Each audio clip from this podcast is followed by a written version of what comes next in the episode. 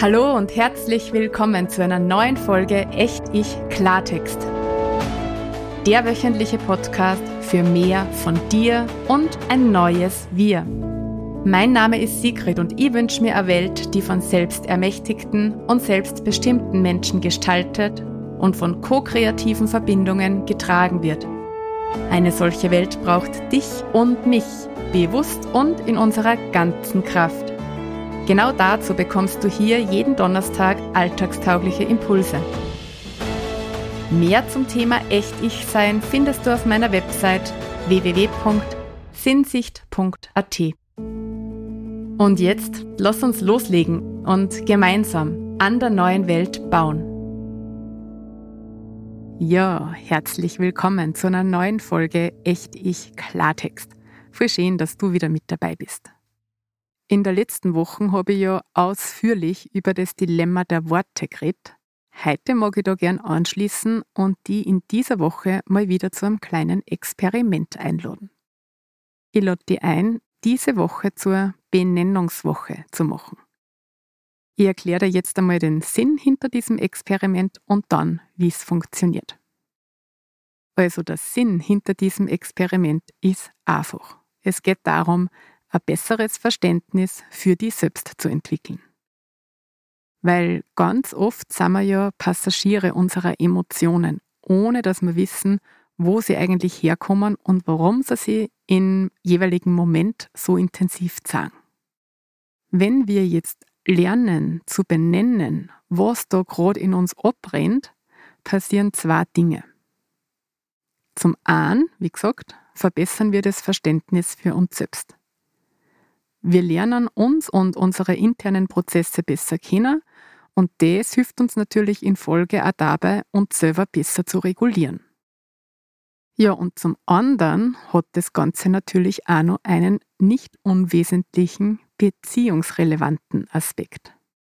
Denn wenn ich lerne, Dinge nicht nur für mich zu benennen, sondern auch anderen gegenüber zu benennen, hat das natürlich eine riesengroße Auswirkung auf die Beziehungsdynamik. Weil dadurch kann natürlich auch mein Gegenüber deutlich mehr Verständnis für meine Verhaltensweisen entwickeln. Wenn er mag, wenn er eben nachvollziehen kann, was da gerade in mir passiert oder passiert ist.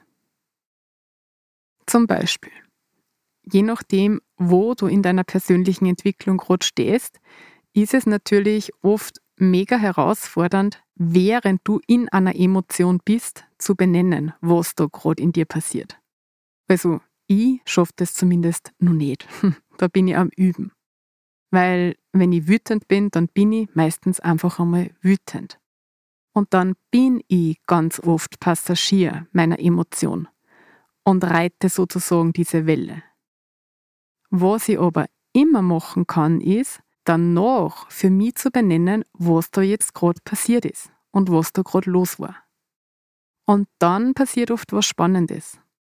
Wenn ich beginne, Worte dafür zu finden, was da gerade in mir passiert ist, dann komme ich aus diesem engen Emotionstunnel außer und merke, was da dahinter steckt. Hinter meiner Wut. Und je präziser ich probiere, das zu benennen, was los ist, desto näher komme ich dem dahinterliegenden Grundgefühl oder dem dahinterliegenden Bedürfnis, das da gerade verletzt worden ist und mich in diese Wut gebracht hat. Ganz oft merke ich so zum Beispiel, dass ich in Wahrheit traurig bin oder verletzt bin und dass sich das dann in Form von Wut äußert. Und das hilft mir dann dabei, liebevoller mit mir selbst zu sein, wenn ich check, was hinter meiner Wut liegt. Oder vielleicht nur ein zweites Beispiel aus meinem Leben. Ich merke zum Beispiel selbst immer wieder, dass dieses Benennen ein richtiger, ja, wie nehmen wir heute das englische Wort, ein wahrer Game Changer in Beziehungen sein kann. Zum Beispiel kommt es halt manchmal vor, dass ich mit meinem Sohn zusammenkrache. Dass ich übermüdet bin, gereizt bin, wütend bin, laut bin und absolut nicht die Mama bin, die ich gern sein mag. Und wenn das dann vorbei ist und ich mich im Nachhinein dann auch noch darüber ärgere, dass ich das nicht besser hingekriegt habe, dann hilft es mir und ihm auch, wenn ich mich mit ihm hinsetze und erkläre, was da jetzt gerade mit mir passiert ist und warum das passiert ist. Und dass das so gut wie immer gerade nur meine Überforderung war, die er unglücklicherweise zum Gespüren gekriegt hat. Und dass er deswegen nicht falsch ist. Das macht es jetzt natürlich nicht ungeschehen, aber es hilft ihm und mir, das besser einordnen und verarbeiten zu können. So, und genau dazu mag ich die in dieser Woche auch einladen. Also, na, nicht, dass du mit deinen Kindern zusammenkochst und nicht, dass du regelmäßig wütend wirst, dazu nicht. Aber ich mag dich einladen, dass du für dich selber übst, zu benennen, was in dir passiert. Also lass diese Woche zur Benennungswoche werden, in der du alles, was du fühlst, benennst. Und idealerweise auch begründest und Zusammenhänge sichtbar machst. Im Sinne von, ich war jetzt gerade so wütend, weil. Und das ist passiert, weil.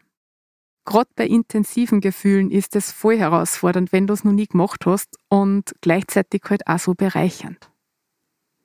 Wie gesagt, bereichernd für die, weil du ein besseres Verständnis für die entwickelst und weil du die dadurch besser selbst kennenlernen kannst und bereichernd für deine Beziehungen. Und ich lade dich ein, das nicht nur in Gedanken zu machen, sondern wirklich laut auszusprechen oder auch aufzuschreiben. Das hat dann nur mehr eine andere Wirkung, als nur darüber nachzudenken, was gerade passiert ist. Und wenn es um Beziehungen geht, dann braucht es sowieso das gesprochene Wort. Bei den Selbstcoaching-Materialien kriegst du heute nur drei Kniffe, wie dir dieses Benennen auch abseits dieses Wochenexperiments leichter gelingen kann, wie du es zum fixen Bestandteil deines Alltags machen kannst und welche weiteren Erkenntnisse du für die daraus ziehen kannst. Gut, dann wünsche dir jetzt viel Freude mit diesem Wochenexperiment. Schreib mir gern an info.sinsicht.at, wie es dir damit ergangen ist. Und wie immer freue ich mich, wenn du diesen Podcast teilst und weiterempfiehlst und wenn du nächste Woche wieder mit dabei bist. Bis dahin, alles Liebe, deine Sigrid.